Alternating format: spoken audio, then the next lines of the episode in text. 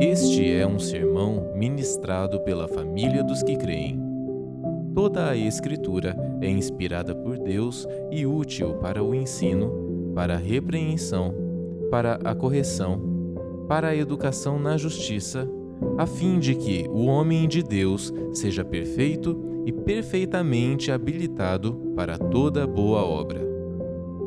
Que sejamos continuamente edificados na palavra para a glória de Deus, para os interesses de Cristo e para o bem do mundo.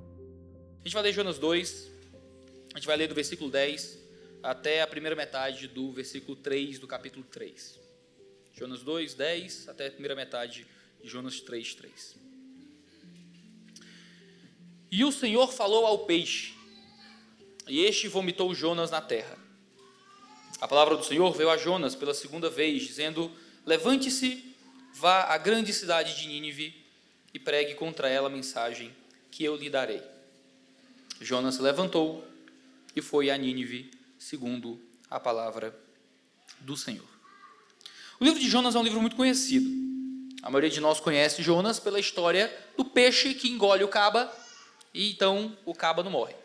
Geralmente é assim que a gente traduz lá no, no Ceará.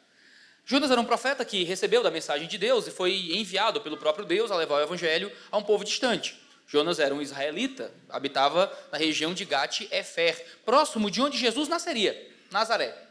Ele, filho de Amitai, recebe a mensagem de Deus para levar o evangelho a um povo inimigo. Ele deveria levar o evangelho até o povo assírio, Nínive, que viria posteriormente a ser a capital da Assíria, era uma grande cidade, ou uma confluência de três grandes cidades, que caracterizava a riqueza e a opulência dos assírios. Assírios estes que eram profetizados em Deuteronômio como inimigos de Israel que poderiam vir futuramente a ser punição de Deus contra aquele povo, contra o povo de Israel, se eles vivessem em pecado.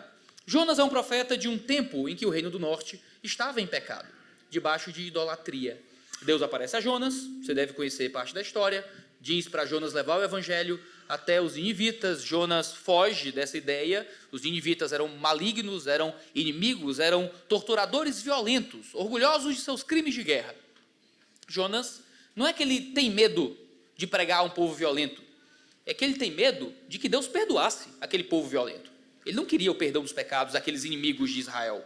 Então, ao invés de fazer uma cidade, uma viagem de 300 quilômetros até a cidade de Nínive, ele tenta fazer uma viagem de 3 mil quilômetros até os confins da terra. Seria Tarsis, hoje interpretado como uma região próxima da Espanha, que ficaria bem longe deles. 3 mil quilômetros é, é a distância ah, de São Paulo para Fortaleza. Então, você imagina o tamanho da distância de viajar daqui até a minha cidade de navio. Seria uma viagem longa, um tanto cansativa, considerando como se dava isso naquele tempo.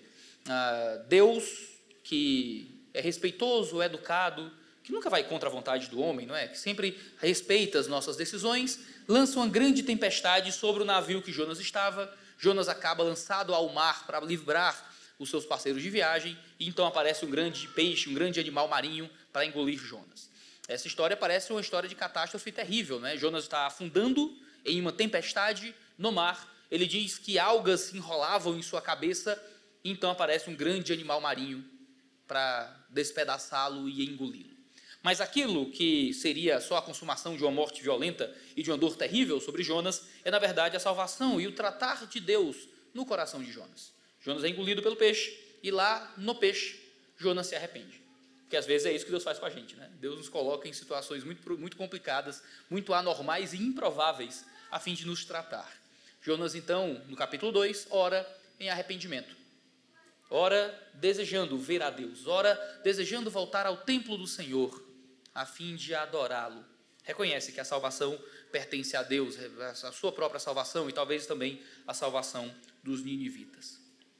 Então ali, Deus vomita, não o peixe, mas Deus vomita Jonas na terra. Jonas em terra seca, e ali a gente tem Jonas ouvindo a palavra do Senhor por uma segunda vez, diz o texto.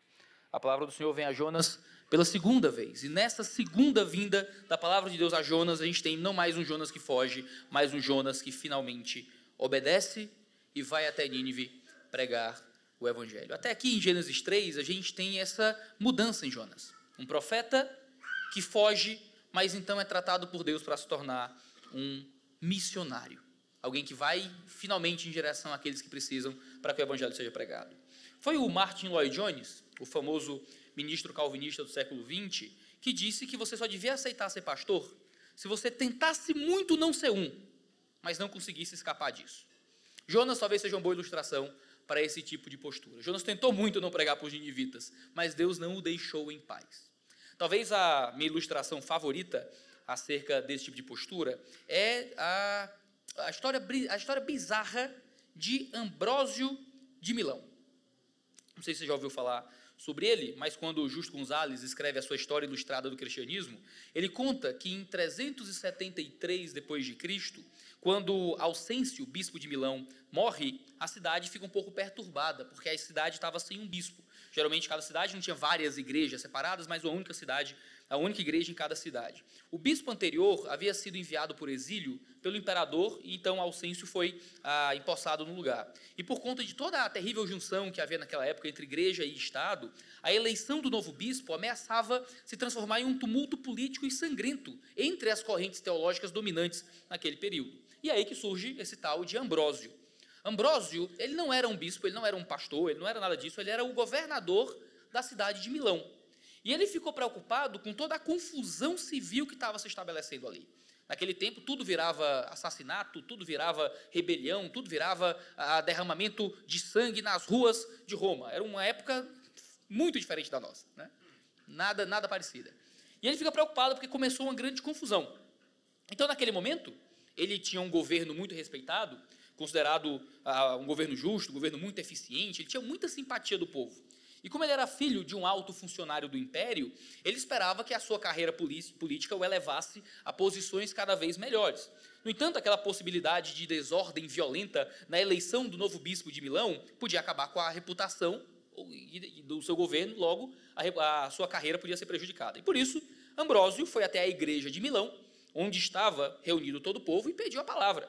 Ele começou então a exortar o povo, com toda a eloquência que mais tarde o faria tão famoso. O Justo Gonzalez escreve na sua obra, é muito interessante ler isso, que à medida que Ambrósio falava para tentar apacentar e apaziguar o povo, motivado única e exclusivamente pela sua carreira política, o povo começou a ficar atento, calmo, calado. E então parecia que os esforços do governador tinham bom êxito, mas de repente o menino grita: Ambrósio bispo. Ambrósio bispo. E inesperadamente todo o povo começa a gritar também: Ambrósio bispo, Ambrósio bispo, Ambrósio, Ambrósio, Ambrósio. Acontece que Ambrósio não era sequer batizado. Ambrósio estava muito mais preocupado com sua carreira política. E aquele clamor público poderia colocar fim nas suas ambições. Então ele imediatamente pediu passagem pelo povo, foi até o pretório romano e condenou diversos presos à tortura. Pronto, agora ninguém vai me querer como, como bispo. Acontece que, muito diferente de hoje, as pessoas não se importam muito com esse tipo de coisa. Sua esperança era que isso fizesse ele perder um pouco de popularidade, então parassem de requisitar dele o papel de bispo. No entanto, isso foi completamente inútil. Mais disposto ainda a fazer o povo mudar de ideia, ele mandou trazer várias prostitutas à sua casa, para que, então, o povo olhasse para ele como um homem lascivo. Ele podia ser bispo da cidade, mas o povo continuava acampado na frente da sua casa, gritando: Ambrósio, bispo. Duas vezes ele tentou fugir da cidade, duas vezes tentou se esconder, mas seus esforços fracassaram. Por fim, ele acabou se rendendo à insistência do povo. Ele concordou em ser bispo de Milão.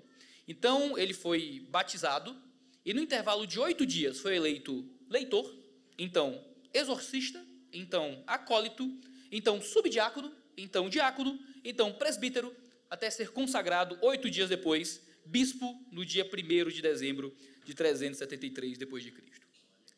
Eu acho que não era isso que Lloyd Jones estava querendo dizer. Mas a gente tem muitas vezes exemplos até bizarros, como nesse caso, de uma tentativa de fuga, de fuga do ministério, de fuga daquilo que Deus pode estar esperando da gente. Eu não sei se é o caso de Ambrósio necessariamente, mas nós temos muitas vezes um, um esforço pessoal de fugir daquilo que Deus espera de nós. Deus muitas vezes já deixou claro através do testemunho do Espírito, através do testemunho da igreja, através do modo como a gente interpreta a nossa própria vida, que a gente deveria estar vivendo uma vida mais dedicada a Ele, uma vida mais dedicada ao serviço, uma vida mais dada ao discipulado, à pregação, à oração, à contribuição, ao encorajamento, ou o que quer que seja. Mas assim como Jonas, assim como Ambrósio, a gente dá tudo para fugir. Jonas peca fugindo de Deus. Ambrósio peca fugindo do povo. O povo peca pedindo por Ambrósio, mas essa é outra conversa. A gente muitas vezes é Jonas.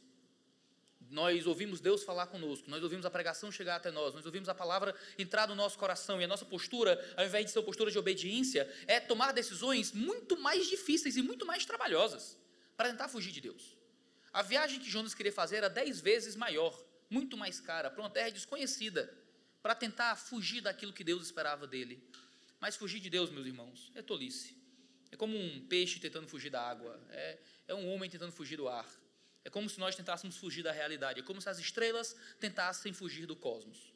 Não dá para fugir de Deus. Nós estamos nele, nós vivemos, nos movemos e existimos debaixo da atuação dele no mundo. Como fugiremos do Senhor?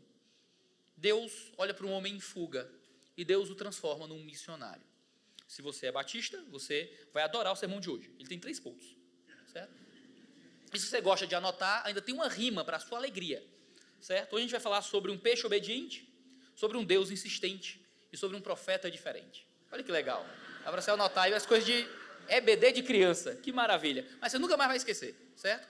Quando Deus quer fazer um missionário, às vezes é isso que Deus faz com a gente. Deus nos manda um peixe obediente, Deus, Deus ah, se mostra um Deus insistente, então forma em nós um cristão, no caso de Jonas, um profeta diferente. Deixa eu passar com vocês sobre isso. Primeiro, a gente tem no texto um texto um peixe obediente. E isso é uma coisa muito interessante, porque Jonas se arrepende do seu pecado, ora ao Senhor, é liberto, então o texto diz: E o Senhor falou ao peixe. Ao longo de todo o livro, Deus fala com Jonas, e Deus se comunica com aquele ser humano.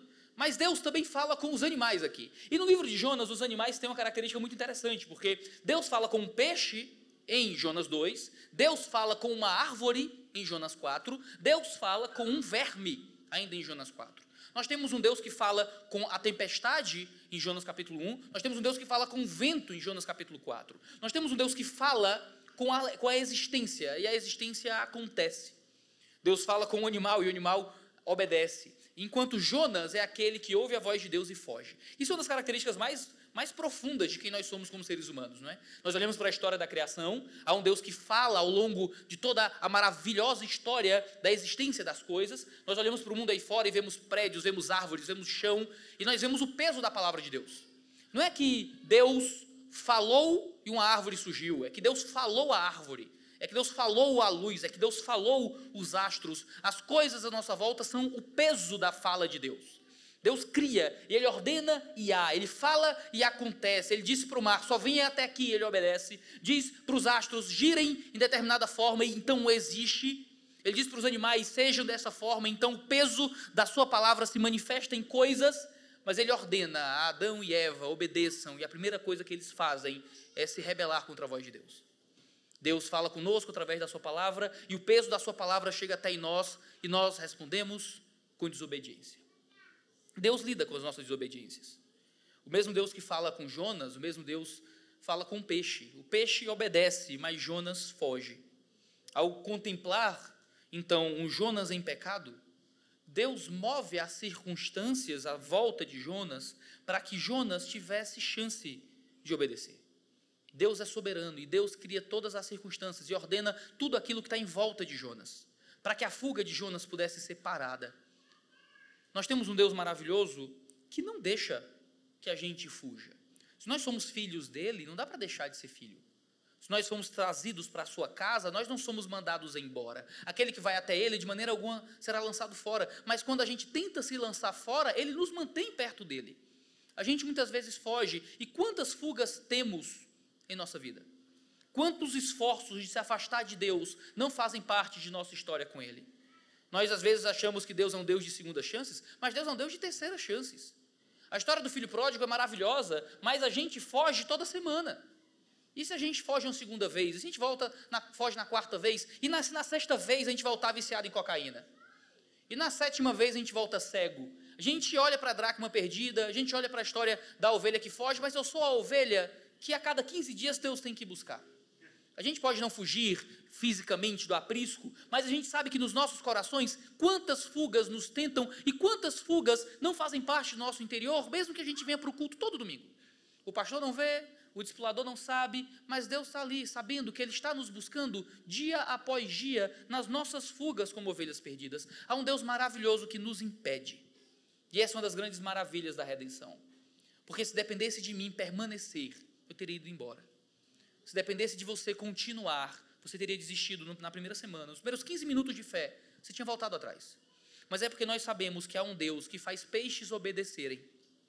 É que nós estamos aqui na fé. É maravilhoso saber que o modo como Deus nos prepara para o serviço não se dá só internamente, mas se dá também externamente. A gente pensa na perseverança dos santos como algo que se dá apenas no coração. Deus trabalha no nosso coração para que a gente não queira mais ir para o mundo. É a doutrina básica da nova aliança, do calvinismo, de Deus que transforma os corações. Mas Deus também faz isso externamente através de mudar as circunstâncias à nossa volta para que a gente não consiga, para que não dê, para que o pecado se impeça, para que a, a busca pela fuga não seja absoluta. Deus nos disciplina essa é a linguagem bíblica. É a linguagem de Romanos, é a linguagem de Hebreus. A gente tenta ir embora e Deus é um pai. É um pai que trabalha no nosso coração, através do Espírito Santo, por meios extraordinários, mas também trabalha no nosso coração através das circunstâncias, por meios ordinários. A gente tenta ir embora e Deus faz as coisas darem errado.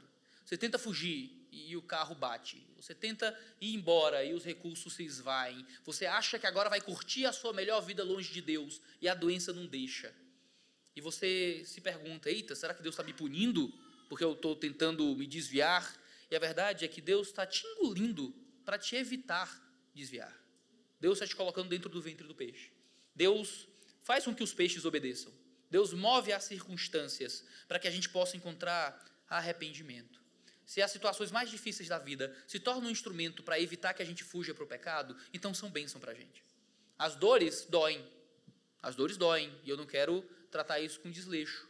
Ninguém vai olhar para um câncer que não entra em remissão e achar que isso é uma benção. É terrível, é doloroso, machuca, humilha, nos coloca em situações humanas difíceis demais.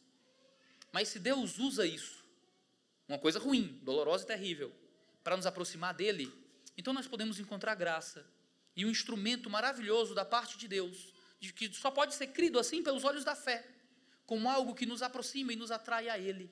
Nós não agradecemos pela doença, mas nós agradecemos porque é um Deus maravilhoso que, até por meio da doença, nos faz mais que vencedores, nos traz para perto dele, para que sejamos mais parecidos com Jesus. Queridos, todos nós precisamos dos peixes de Deus. Precisamos para não fugir do ministério, precisamos para não fugir da fé, e Deus nos, nos impede de conseguir fugir dos seus planos. Jonas havia aprendido da maneira mais difícil que fugir da vontade de Deus pelo desejo de evitar tarefas difíceis sempre envolve dificuldades ainda maiores. Era mais fácil ele ter ido para Nínive, enfrentar aquele povo violento. A sua tentativa de fuga só tornou seu, sua vida pior. Por isso que o texto diz que o peixe vomitou Jonas na terra. Ser vomitado, por mais que aqui seja literal, sempre foi uma linguagem nos dois testamentos para a ideia de ser rejeitado por Deus. A ideia de que Deus vai te vomitar, está em Isaías, está em Jeremias, está em Levítico, está em Apocalipse. Ser vomitado é uma coisa muito terrível. Jonas é literalmente vomitado. Ele foi vomitado pelo peixe. Mas parece que o escritor quer dizer que Jonas estava sendo vomitado por Deus. É um alerta muito sério. A imagem por si só é um pouco engraçada, né? Se você para para prestar atenção e visualizar, Jonas não recebe um resgate épico. Ele é vomitado por um peixe. Tem um quê de piada, tem um quê humorístico aqui. Você imagina esse homem cheio de suco gástrico de um animal marinho, numa praia, todo jogado ali. E seria maravilhoso se a gente pudesse, às vezes, olhar para a história da nossa própria redenção nesse tom de riso, de dizer: olha que, que, em que situação terrível eu me meti, e olha que coisa maravilhosa Deus fez comigo. É por causa de Deus, que é o Senhor do viver e do morrer, que Jesus fez com que o inferno tivesse indigestão. E nós, que estávamos muitas vezes nesse caminho, pudéssemos ser vomitados. Não mais por Deus para longe do Senhor, mas vomitados pelo inferno para sermos resgatados por Deus. Isso causa riso em nós. Pecado, os pecados de Jonas foram lançados no mar para que Jonas fosse perdoado. E ao sair do mar, os pecados ficam para trás. É o que a gente lê em Miqueias 7, né? Lançará todos os nossos pecados nas profundezas do mar. Jonas está afundando, Jonas acha que vai afundar com seus pecados, mas ele é vomitado para fora do lugar onde ficam os seus pecados. A gente pode ter essa esperança de quando Deus move as coisas para que nos aproximemos dele, ele deixa os nossos pecados e aquilo que nos afastava dele para trás e nos aproxima dele com graça e com misericórdia. Um dia, a morte vomitará todos os que viverem em arrependimento e nos aproximaremos dele para sempre. Um dia, Deus vomitará aqueles que não se arrependerem e não viverem em fidelidade ao seu nome. Quando nós esperamos que Deus nos atraia para si, que Deus nos resgate e nos aproxime dele, nós precisamos justamente confiar que a soberania e a graça dele nos atrai, para que não sejamos nunca vomitados por Deus, mas que o inferno nos vomite e nós possamos nos aproximar dele de fato em arrependimento. Mas se nós temos um peixe obediente, temos porque temos um Deus insistente.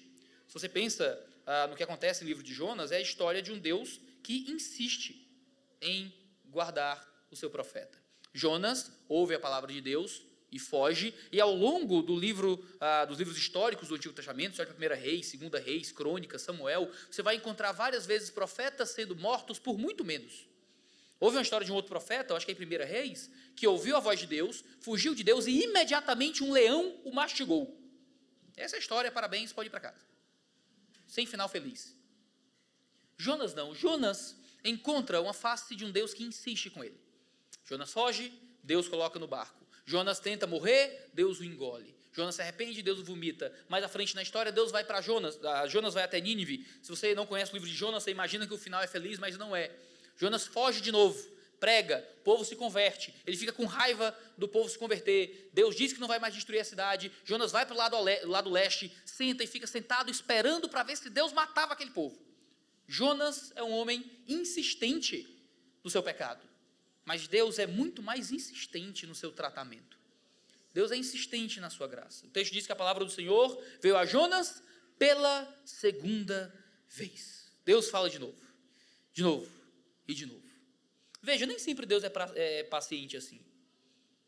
É de se esperar que Deus apareça, é de, esperar, é de se esperar que Deus passe na cara de Jonas todo o seu pecado. Mas Deus não faz isso. Deus dá uma segunda chance a Jonas. Mais à frente, Deus vai dar uma terceira chance a Jonas.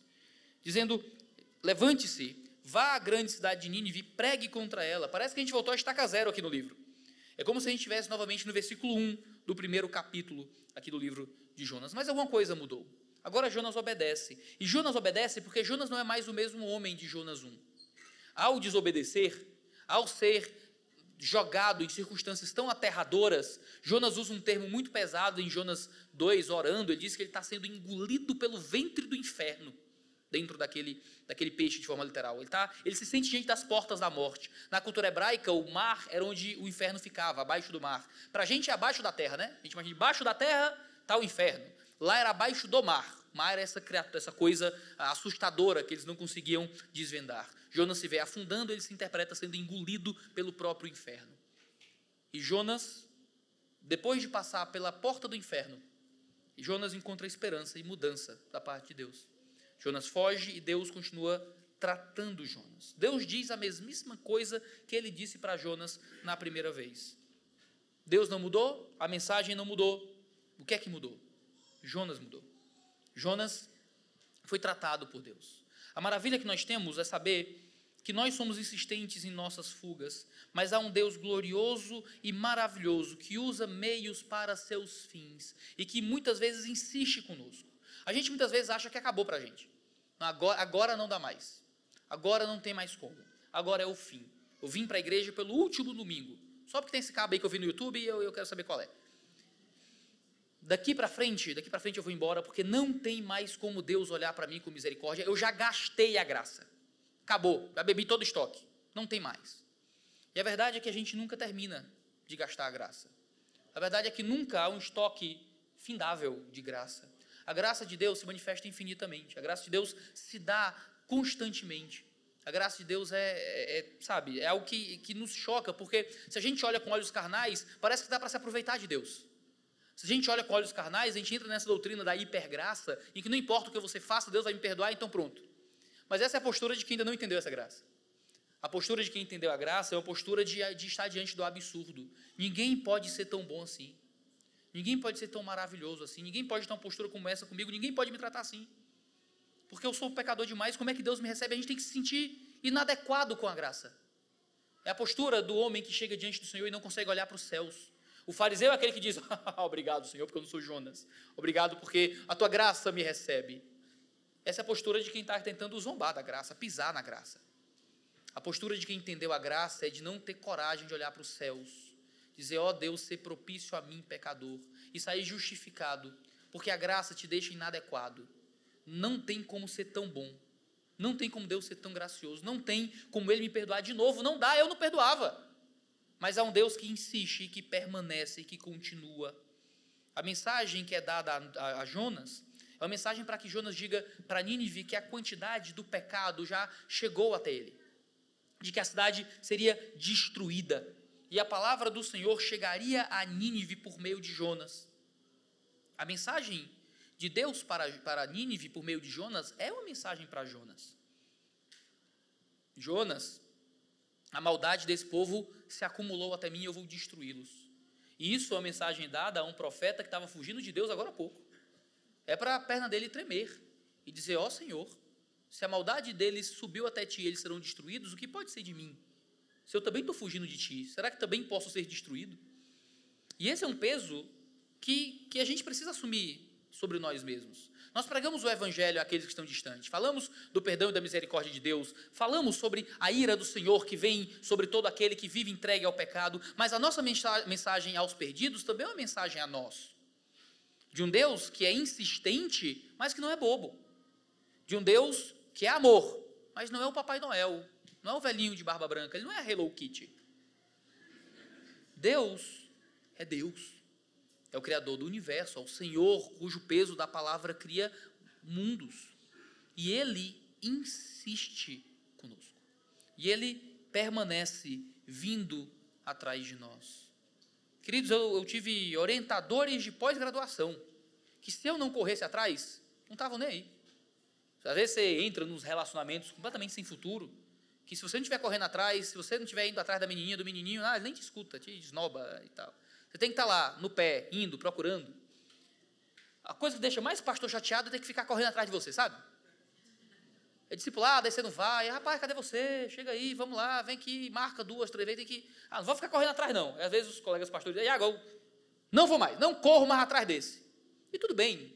Existe um nível em que os relacionamentos humanos têm que ter esse tipo de, de compreensão. Mas veja, nós temos o Senhor do universo correndo atrás de um pecador, fujão nossa salvação só se dá porque houve um Cristo que veio correr atrás da gente para nos trazer para si. Isso tem que deixar a gente assustado, com medo, sabe? Eu não, eu não sou digno dessa graça. Eu, eu não sou bastante, está muito acima dos meus méritos, está muito acima de quem eu sou. E é verdade. Nunca pagaremos o bastante por isso. Nunca daremos a contradádiva necessária para que a gente não se sinta em débito. Estaremos sempre em débito com Deus. Porque Ele corre até nós e corre até nós insistentemente também para nos usar para os outros. O Deus insistente que corre até nós é um Deus que quer que a gente insiste, insista correndo em direção aos outros também. Deus não está só salvando Jonas, Deus está preparando Jonas. Deus não está só mantendo Jonas na fé, Deus está usando Jonas para levar outras pessoas à fé. Um profeta pecador, instrumento de Deus para salvar muitas outras pessoas. Porque a nossa mensagem é muito maior do que nós. E aquilo que pregamos é muito mais poderoso do que aquilo que nós somos. E aquilo que pregamos também é um instrumento para a nossa própria correção e instrução. Então, quando você olha para a sua própria vida e você se imagina só mais um Jonas fugindo de Deus, só mais um Jonas ouvindo a voz do Senhor e se sentindo, na verdade, atraído pelo pecado e não atraído por Deus, quando você se sente indigno de falar qualquer coisa para qualquer pecador que seja, porque você parece ser pior e mais hipócrita que qualquer um. Veja, há um Deus que tratou Jonas e há um Deus que pode também te tratar. E te tratar por meio do serviço, por meio da pregação te tratar por meio da pregação que você entrega. Conheci um rapaz, de, quando eu era mais envolvido com movimentos missionários em universidades, e ele me falou: Iago, eu estava num evento missionário, eu jurava que eu era crente. Aí eu estava lá num evento e tinha uma senhorinha, eu comecei a pregar para ela. E eu vi que aquela senhora estava assim, com o coração conduído, e eu preguei com toda a minha força, pastor. E enquanto eu pregava, eu comecei a ouvir o que eu estava dizendo. E eu comecei a entender que eu não acreditava de verdade no que eu estava dizendo. Mas eu continuei dizendo. E continuei pregando. E à medida que eu pregava, eu ouvia o que eu dizia. E eu comecei a crer no que eu estava dizendo. Eu disse: você foi o primeiro caso que eu já ouvi de alguém que foi salvo pela própria pregação. Né? Mas não é poderoso? Não é maravilhoso saber que o Senhor Deus poderoso como é, usa homens pecadores e nos trata por meio do serviço. Às vezes a gente, como pastores, tem que cuidar, porque existem ambientes de serviço que causam alguma exposição pública e coisas assim, mas às vezes alguns cristãos precisam se firmar mais na fé, precisam ser colocados para servir mais, para trabalhar mais, para pregar mais em contextos não tão públicos ou expostos. Às vezes a gente está longe do Senhor e está com a fé enfraquecida, não é porque falta leitura bíblica ou porque falta devocional privado, é porque falta nós irmos em direção a quem precisa, ouvirmos mais, ouvirmos mais a pregação que sai da nossa própria voz, para que nós possamos aplicar e viver em obediência a Deus, porque estar em serviço é um ato de obediência. O serviço não é para os crentes nível A, é para os crentes plus. O serviço é para o crente. O serviço é para quem entra na vida da fé. Todos nós deveríamos estar pregando, servindo, cuidando, falando de Cristo para os outros. Deus cria missionários, justamente através do trabalho, e essa insistência de Deus se, tra se transmuta em nós estarmos juntos agindo para o serviço das pessoas. É assim que surge um profeta diferente. O texto diz: Jonas se levantou e foi a Nínive, segundo a palavra do Senhor. Deus move as circunstâncias por meio de um peixe obediente. Deus toca e fala com Jonas através de ser um Deus insistente, e é isso que gera esse profeta diferente. Jonas muda. Jonas aceita o chamado de Deus, e ele precisou passar por tudo isso para finalmente obedecer aquilo que Deus queria dele. Com a sua oração, talvez Jonas tivesse a expectativa de voltar para Jerusalém. O texto que ele compõe orando ao Senhor dentro do ventre do peixe é que ele ia voltar para falar com Deus na sua terra. Até o arrependimento de Jonas é meio peronomútil, né? Deus quer que ele vá pregar aos, aos inivitas, ele ora, oh Deus, estou muito arrependido, vou voltar para o templo para orar. Né? É meio, meio safadinho, Jonas. Ele queria ir cumprir seus votos. Mas Deus não quer que ele volte para o seu lugar de conforto. Deus quer que ele vá em direção aos outros. Você lembra da parábola dos dois filhos? Daquele que diz, ah, eu não vou fazer não. Eu não vou, o outro diz, ah, eu vou fazer. O que diz que vai fazer não faz, o que diz que não vai faz. Jonas está nisso aqui, né? Pedro passou por algo assim. Ele foi chamado por Deus e atendeu imediatamente. Mas ele passou por um tempo de fracasso, um tempo de fuga. E então Cristo traz de volta, dizendo o quê? Como é que Deus restaura Pedro? Apacente minhas ovelhas. Ele está fugido, ele está em pecado, ele está descrente. E Deus o chama para o serviço, para que ele haja. Porque o arrependimento possui uma manifestação externa. E a, e a manifestação externa, o modo como você vê o arrependimento, que é algo interno, é através da mudança de vida, é através da mudança do comportamento. Jesus orou em secreto, mas era preciso que houvesse um ato que demonstrasse. Desculpa, Jonas orou em secreto, mas era preciso que ele agisse publicamente. Ele orou em secreto, ele orou no seu interior, dentro do ventre do peixe. Mas o verdadeiro arrependimento que acontece no coração transborda para além do coração. O milagre que acontece no coração de um homem de Deus vai para além desse homem de Deus. Você não pode dizer, ah, não, mas Deus vê o meu coração. Se os homens não conseguem ver as suas obras, os homens sabem o que está no seu coração. O seu coração está aí dentro. Sabe, ninguém consegue ver se tem um vírus ou não dentro do seu organismo.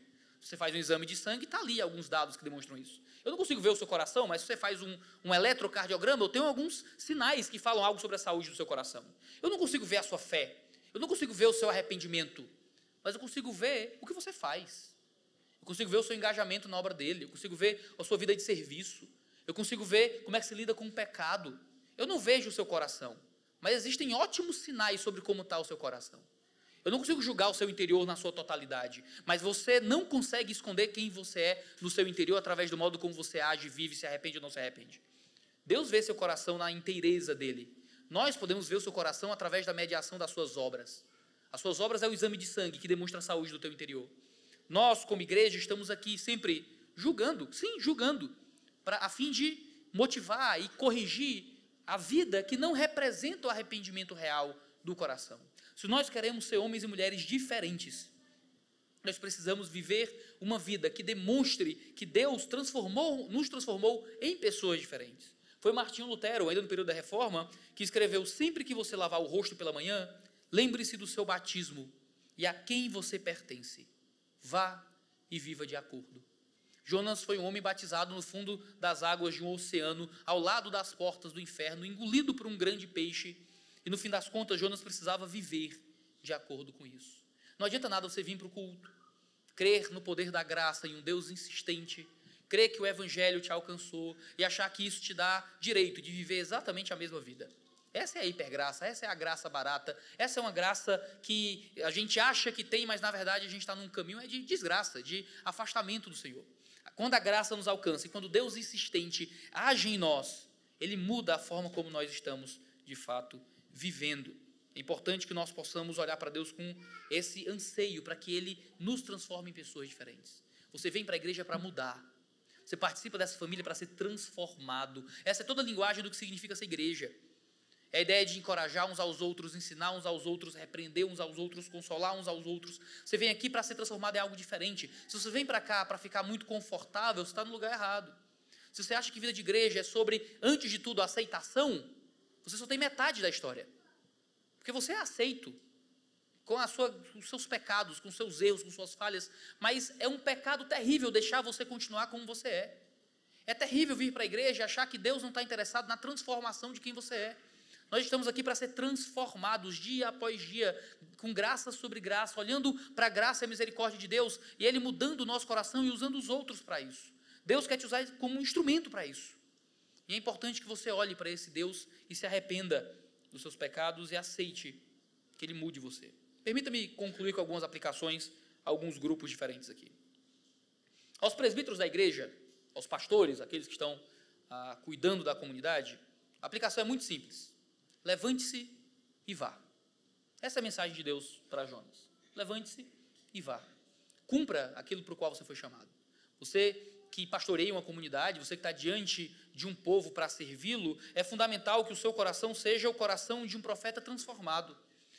Mesmo que as coisas sejam difíceis, mesmo que sejam cansativas, mesmo que muitas vezes Deus cobre de nós um tipo de vida que é como se fôssemos homens com uma mortalha, onde parece que essa existência já não tem muito para nos dar, porque viramos homens e mulheres de serviço, como missionários, como pastores, como líderes, nós precisamos ser pessoas que obedecem. Fugir é sempre mais difícil.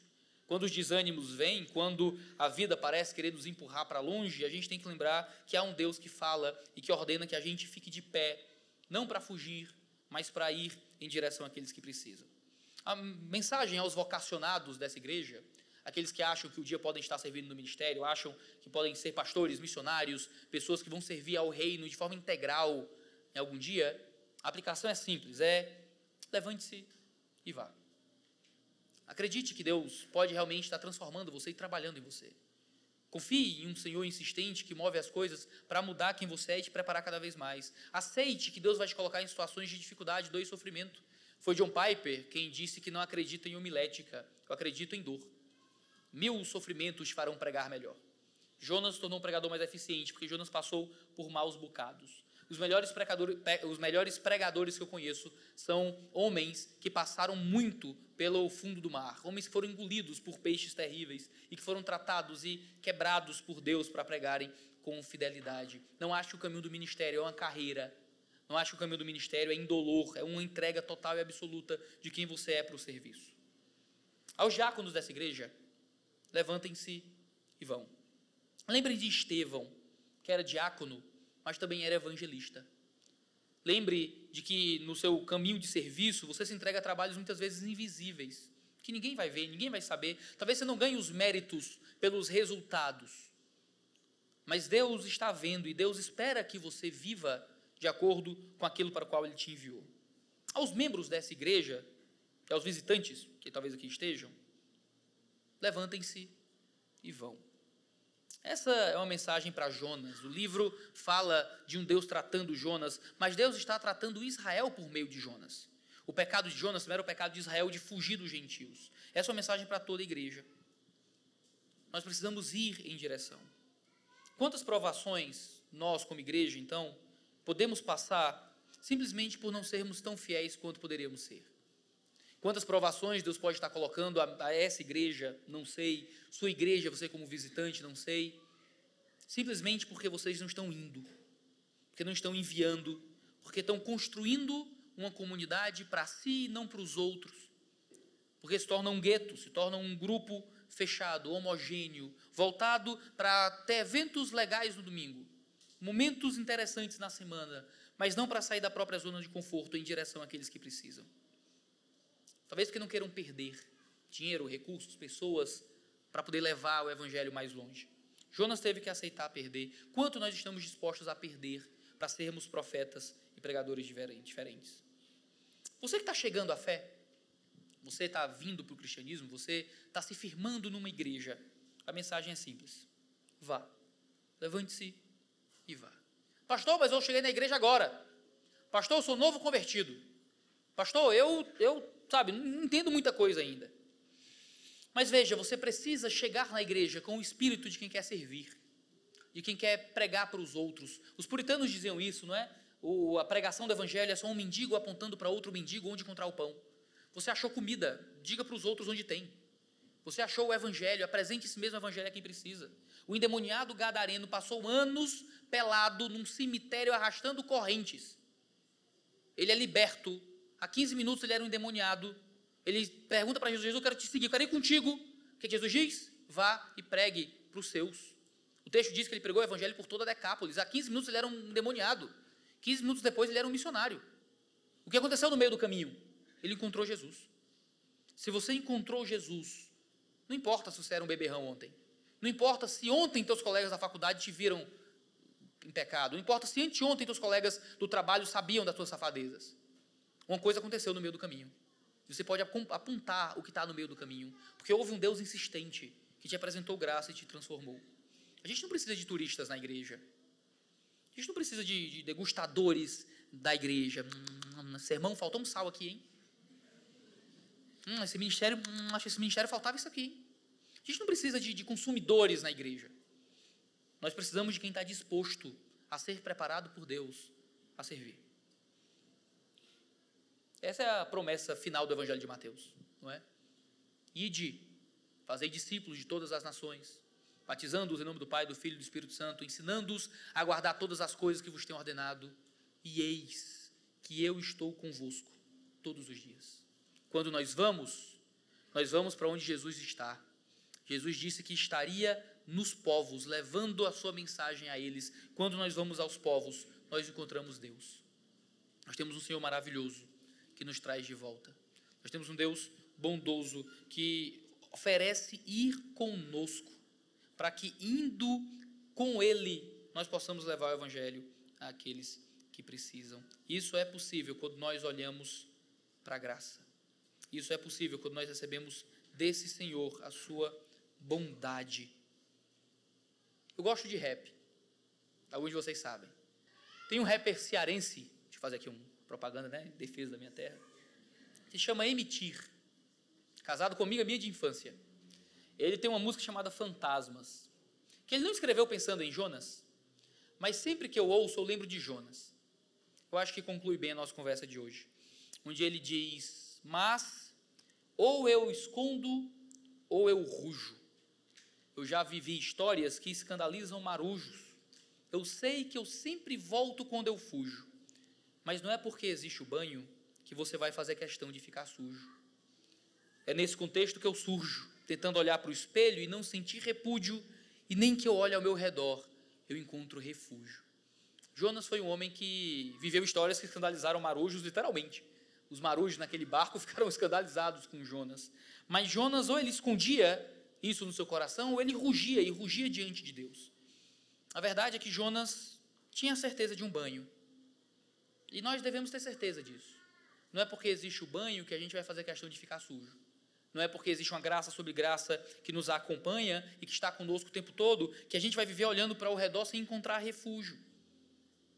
A gente pode confiar em um Deus que nos limpa, mas Ele nos limpa não para ficarmos limpinhos em casa. Ele nos limpa para chegarmos por aí mostrando o maravilhoso aroma de Cristo àqueles que precisam deixar de estar sujos também. Uma graça muito maior que qualquer coisa que a gente possa conferir nessa vida. Vamos agradecê-lo por isso e pedir que essa graça insistente continue nos trazendo em direção à majestade de Deus.